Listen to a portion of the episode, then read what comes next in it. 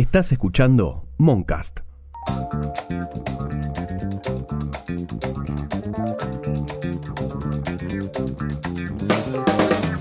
El pan dulce o panetone surgió en el siglo XV en Milán, Italia, y llegó a la Argentina con los inmigrantes italianos en el siglo XIX, que también trajeron la tradición de comerlo en Navidad. En nuestro país es un bollo hecho con masa de tipo brioché, que suele llevar harina, huevos, masa madre o levadura, manteca, azúcar y a veces agua de azar. Suele presentarse en forma de cúpula, relleno, con pasas y frutas abrillantadas o con lo que sea. En Argentina no hay mesa navideña sin pan dulce y está tan extendido el consumo que se adapta a las diferentes escuelas de panadería. Se consigue con frutos secos, con dulce de leche, relleno de helado, con chip de chocolate, con Nutella, vegano, sin tac, de masa madre, integral, entre muchas otras opciones. Pero la grieta que más pasiones despierta es si lleva o no frutas abrillantadas. Mi nombre es Ana Clara Escurra Mariani y hoy voy a hablar con Diego Godoy, panadero en la panadería y dulcería Acevedo de Montevideo, y Fernando Sánchez, panadero de la panadería Rocío, que hace el tradicional pan dulce de la isla Martín García. Pan dulce, con o sin frutas abrillantadas. ¿En qué quedamos? Fernando, me gustaría preguntarte en principio cómo fue que te acercaste a la panadería. Mira, yo me acerqué después que me casé. Los, mis suegros eran panaderos de toda la vida, los, los padres de él eran panaderos, los abuelos, todas generaciones así venían de panaderos.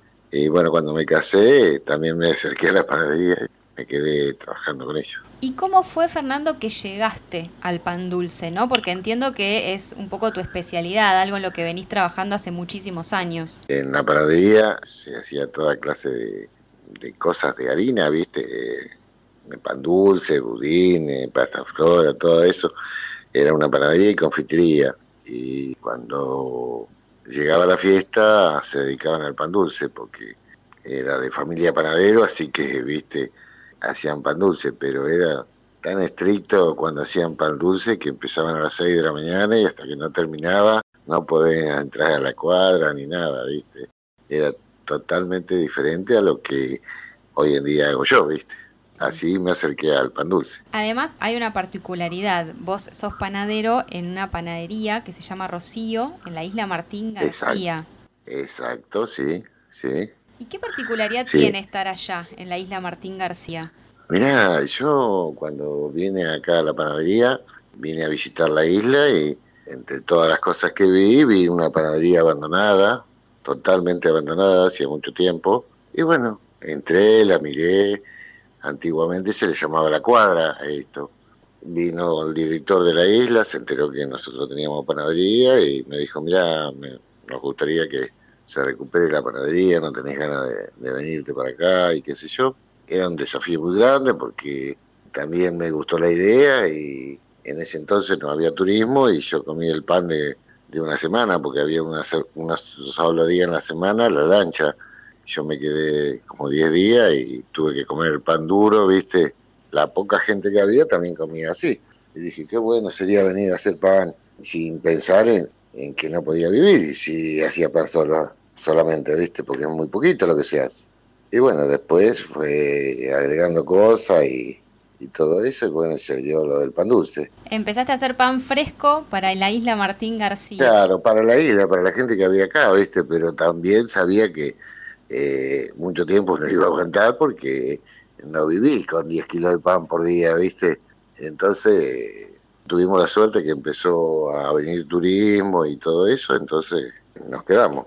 Pero si no, no, no, no, no hay negocio que aguante a ese ritmo, ¿viste? Diego, ¿cómo fue que te acercaste a la panadería? Desde el 2016, junto a mi pareja Leticia, comenzamos un emprendimiento de desayunos a domicilio y bueno, la intención era producir todo lo más artesanal posible y casero. Y bueno, para sumar un producto más a, a lo que era el desayuno, comencé a hacer eh, los primeros panes como para sándwich y esas cosas. A partir de ahí empecé un poco de lectura, eh, un poco de, aliento también de Leticia, de la familia. Y bueno, comencé a hacer pan para los cumpleaños y esas cosas. Hasta que un día un amigo me dijo, pero no, no, me lo tenés que vender. Y bueno, a partir de ahí me empecé a interiorizar un poco más con la panadería. Hace seis meses abrimos nuestra primer panadería junto a Leticia y acá estoy.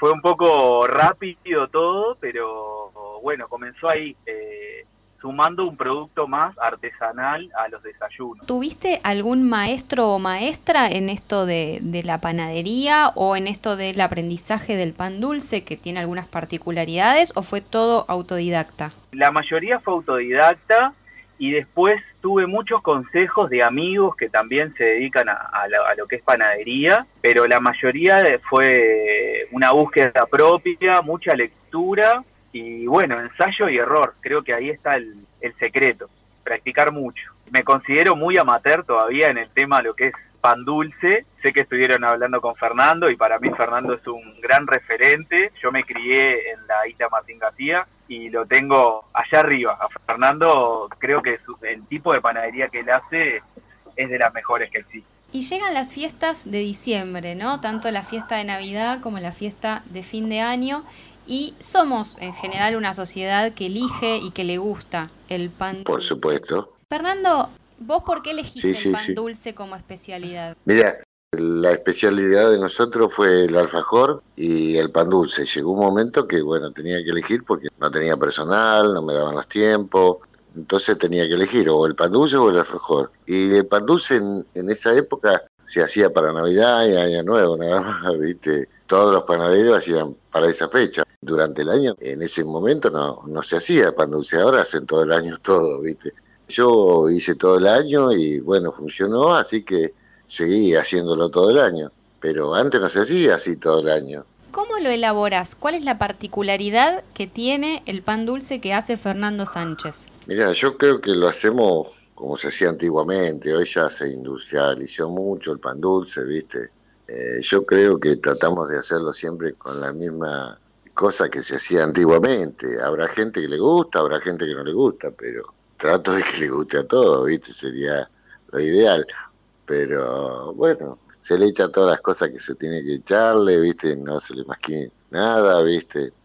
Lo hacemos artesanal, así que se hace como se hacía antes o como yo aprendí a hacerlo, ¿viste? Vos decís que está, bueno, muy industrializado, lo cual es cierto, porque además con todos los, los ingredientes que lleva el pan dulce, no es un, una, una, pastelería, eh, por así decirlo, que puede uno vender barato, ¿no? Entonces se industrializa, se le baja el precio y entonces nos acostumbramos a comer un pan dulce más de góndola. ¿Cómo fue el proceso para llegar vos a esta receta, pero además a que la elijan por sobre ese pan dulce industrial? La receta era de, la panadería de mi suegro. Yo aprendí a hacerlo ahí, veía cómo lo hacían, y cuando vine acá implementé eso, implementé el alfajor, le puse otras cosas. Empezaban a las 6 de la mañana y terminaban a, las 2 de la tarde y no entraba más a la cuadra, nadie, ¿viste? Acá es la cuadra nada más, tengo el despacho de pan en la cuadra, así que ven todo como lo hago. Entonces tenía que tratar de solucionar un montón de problemas que gracias a Dios lo solucionamos y bueno, y empezamos a hacer el pan dulce y me quedé con el pan dulce porque era una cosa que no se hacía todo el año. ¿Y el turismo, o sea, sabe que va a ir a encontrar ese pan dulce cuando va de visita? Sí, vos sabés que gracias a Dios y no sé si a la propaganda o, o realmente les gustó mucho, vendo, es como un souvenir acá en la isla, para la gente, ¿viste? Vienen derecho a la panadería. Ellos se bajaban de la lancha y venían corriendo porque hubo una época que se trabajó muchísimo, venía mucho turismo y realmente tampoco llegaba a ser lo que necesitaba. Así que bueno, en su época se trabajó muchísimo. Ahora, por razones de, de no sé qué, no se da eso porque tenemos lancha los sábados y domingos nada más y poca cantidad de, gente puede cargar en la lancha por la pandemia, por lo que sea. Entonces tenemos poco turismo, pero sí, igual sigue viniendo la gente, gracias a Dios, y estamos bien, ¿viste? La panadería está en Montevideo, la panadería y dulcería Acevedo. Diego, ¿cómo es la tradición del pan dulce en Uruguay? Bueno, sí, está en Montevideo, nos encontramos casi que en el centro de, de la ciudad. Y bueno, la tradición de lo que es el pan dulce es muy parecido a Argentina. Por mi experiencia de haber vivido en Argentina, te puedo decir que es, casi similar. Ha evolucionado un poco el tema de lo que son las, las distintas escuelas, digamos. Eh, acá se ha puesto un poco de moda, que bueno, sé que en Argentina también, lo que es la masa madre. Y bueno, ahí se ha separado un poco las ramas de la, de la gente que hace pan dulce tradicional y la gente que hace panetones a base de, de, masa madre, digamos. Pero en sí, eh, la tradición es en las fiestas, sin duda, creo que es el, momento más, más esperado por todos nosotros. Pero es muy similar, muy similar a, Argentina en ese sentido. Recién dijiste pan dulce o panetone. ¿Cuál sería la diferencia? Bien, la diferencia a grandes rasgos, en principio el pan dulce se busca una, una miga más compacta, se elabora a base de levadura fresca o levadura seca, también se hace una especie de esponja con esa levadura, y el panetone lo que se busca es, tener una miga más aireada, más liviana, esponjosa, y se elabora a base de lo que es masa madre o levito. La tradición italiana, o sea, los maestros italianos usan levito, que es una masa madre sólida con un proceso de, alimentación bastante riguroso. Esos son los rasgos generales. Después hay la gente que utiliza el relleno, generalmente el pan dulce está bastante enriquecido de lo que es relleno. En cambio el panetone es un poco más liviano, porque lo que se busca en realidad es tener una miga más, más aireada. Esas serían las dos diferencias, más que nada. Sobre todo pensando que es una tradición que viene de una región del, del mundo donde las fiestas ocurren en, en, invierno, ¿no? Y acá estamos en, plena eh, temporada de verano, calor, y estamos comiendo pan dulce, turrones, todas cosas calóricas. Frutas secas, sí. sí, sí, sí, Pero bueno, es la tradición y creo que Stolen es algo que también se, se consume acá en la vuelta, es más del lado de Alemania, de, la panadería alemana. Enriquecido en calorías, nivel 8. Fernando, esta tradición del, pan dulce en nuestro país evidentemente viene de, Italia, ¿no? De, la inmigración. Vos sabés que en la panadería antigua de mi suegro teníamos dos muebles que eran los galleteros, que se ponía la galleta y el pan, y en el medio estaba la registradora o la caja, como quieras llamarle. Yo me traje uno de allá que tenía la fecha y el año que se había hecho el mueble, que era de Italia, y ni bien llegué, yo llegaba a un lugar para mí nuevo, nací en Mercedes, me crié en Mercedes y esto para mí, qué sé yo, a pesar de que es tranquilo y todo eso, esto era totalmente diferente. Entonces traje ese mueble y lo y ni bien vinieron mucha gente, por supuesto que venía, vino un restaurador y tenía una chapita al mueble que decía el año donde se hizo y todo. Me dice, qué hermoso mueble, eh, ¿me lo vendé? Le digo, no, no lo vendo porque un recuerdo de familia y, viste, lo traje por traerlo, viste. Y bueno, cuando me di cuenta se lo llevó. me sacó la chapita y se lo llevó. Todavía tiene el, espacio de la chapita donde estaba, todavía está el mueble el cuadradito porque estaba cortada la madera y tenía la chapita ahí. Bueno, hablando de souvenirs, se llevó él un souvenir entonces. Se llevó él, sí, sí. Sí, pero no sabes lo que insistió para comprarme ese mueble, fue impresionante.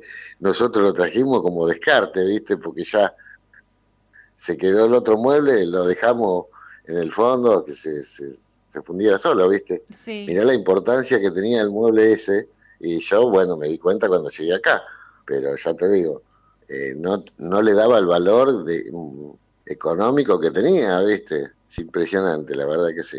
Te iba a preguntar esto, ¿no? Porque teniendo en cuenta que el, el panetone es, es, una comida que además se, se, come en estas fiestas en un hemisferio donde hace frío, ¿no? ¿Por qué te parece que lo adoptamos así nosotros tan rápido? No, medio que no nos preguntamos, ¿no? Cuando llegan estas fiestas, los turrones también, todas cosas que son pesadas, calóricas. La verdad que no sé, sí, sí, eh, eh tiene mucha fruta, ¿viste? Al tener mucha fruta son frutos que te dan mucha proteína, todo, es, impresionante, ¿viste? Eh, la verdad que no sé. Yo prefiero un heladito. Diego, ¿cómo es que llegás a la, a la masa madre? Vos decías que es algo que está bastante de moda, que va creciendo como tendencia gastronómica. A mí me gusta mucho, pero entiendo que tiene un trabajo, además de muy artesanal, que lleva mucho más tiempo, algo muy raro en esta época donde todo es acelerado, un ritmo frenético y demás. ¿Cómo es la elaboración con masa madre? ¿Cuánto tiempo te lleva? ¿Cuál es su particularidad, por lo menos en el que vos haces? En principio, la masa madre es un fermento natural a base de harina y agua. Lo que se genera en eso es poder utilizarlo como levadura, ¿no? Esa es la, primera característica. Y después, eh, para elaborar el panetone que yo estoy haciendo ahora en la panadería, demoro tres días. En principio, alimentando lo que es la masa madre, que es lo que va a alimentar después el crecimiento del panetone. Después hago una masa previa, eh, que se llama primer impasto en Italia. Este, eso, eso se deja fermentar un día más y al otro día, o sea, ya en el tercer día, este, genero el segundo impasto, que es la mezcla del primer impasto y, otra, otra parte de harina y, yemas de huevo. Este, y a partir de ahí comienza otro proceso que es la fermentación en bloque, este, que demora unas 8 o 9 horas, depende de la temperatura también. Eh, por suerte estamos en verano y, se acelera un poco el proceso, pero para lograr un panetone demoro tres días. Esa es la, base fundamental. Nada de encargarte de un día para el otro, digamos. No, para nada, para nada. Lleva mucho trabajo. Pero bueno, el sabor que se obtiene es totalmente distinto, ¿no? Yo igual me considero, no soy fundamentalista de la masa madre, estoy como en un punto medio. Utilizo masa madre para lograr un sabor distinto a lo que es la levadura pero mis panetones están acompañados de buen relleno, sea que fusiona un poco lo que es la tradición del pan dulce. ¿Y se puede conseguir acá en Buenos Aires o tenemos que cruzar el charco, como quien dice? bueno, sé que hay, hay muy buenos referentes en Argentina, inclusive no sé si conoces a Gluten Morgan o Ramón, que es un youtuber él hace un, buen, una buena reseña de lo que es el panetone y hay muy buenos panaderos en Argentina. Fernando, ¿cuál es el ingrediente que te parece que hace la diferencia en el pan dulce? Yo no sé si es, es tanto el ingrediente. Yo para mí es la masa, ¿viste? La masa que, que no sé, me parece que es la masa, no solo el, el sabor que tiene la masa, el sabor que vos le das, no sé, porque la fruta toda igual vos te pones a hacer un pan dulce, le echas fruta y decís, bueno, está. Pero me parece que es fundamental la masa. Hay muchos pan dulces que parece fatura, porque la masa es de fatura. Esta masa no es más, ¿cómo te puedo decir? No sé, no es la masa suave esa de fatura. Siempre pensé que la diferencia la daba el agua de azar. ¿Vos usás agua de azar? Yo no le echo agua de sal, le echo licores, esencia y eso que le da un gusto especial, pero agua de sal no le echo. Diego, llegados a este punto te voy a hacer la pregunta quizás por la que te llamamos, vos sabés que este podcast se llama ¿En qué quedamos? Y en general entrevistamos a voces que tienen ideas o argumentos contrapuestos sobre alguna temática. Decidimos hacer algo más descontracturado para el final de año. Y en este caso, bueno, no buscamos eh, quizás cosas contrapuestas en la referencia al pan dulce, al panetón, etcétera, pero sí sobre un punto en particular que de vez en cuando genera algún tipo de debate eh, en la mesa de Navidad o en la mesa de fin de año. El pan dulce, ¿con o sin frutas abrillantadas? ¿En qué quedamos?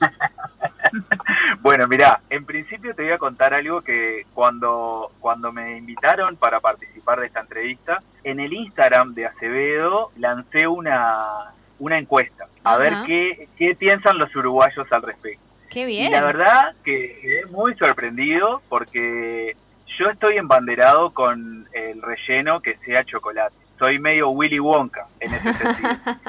Pero bueno, el 57% opinó lo contrario, van a la fruta. A la tradición. Este, a la tradición, a la tradición, sí, sí, sí. En, en, lo personal, voy con el chocolate.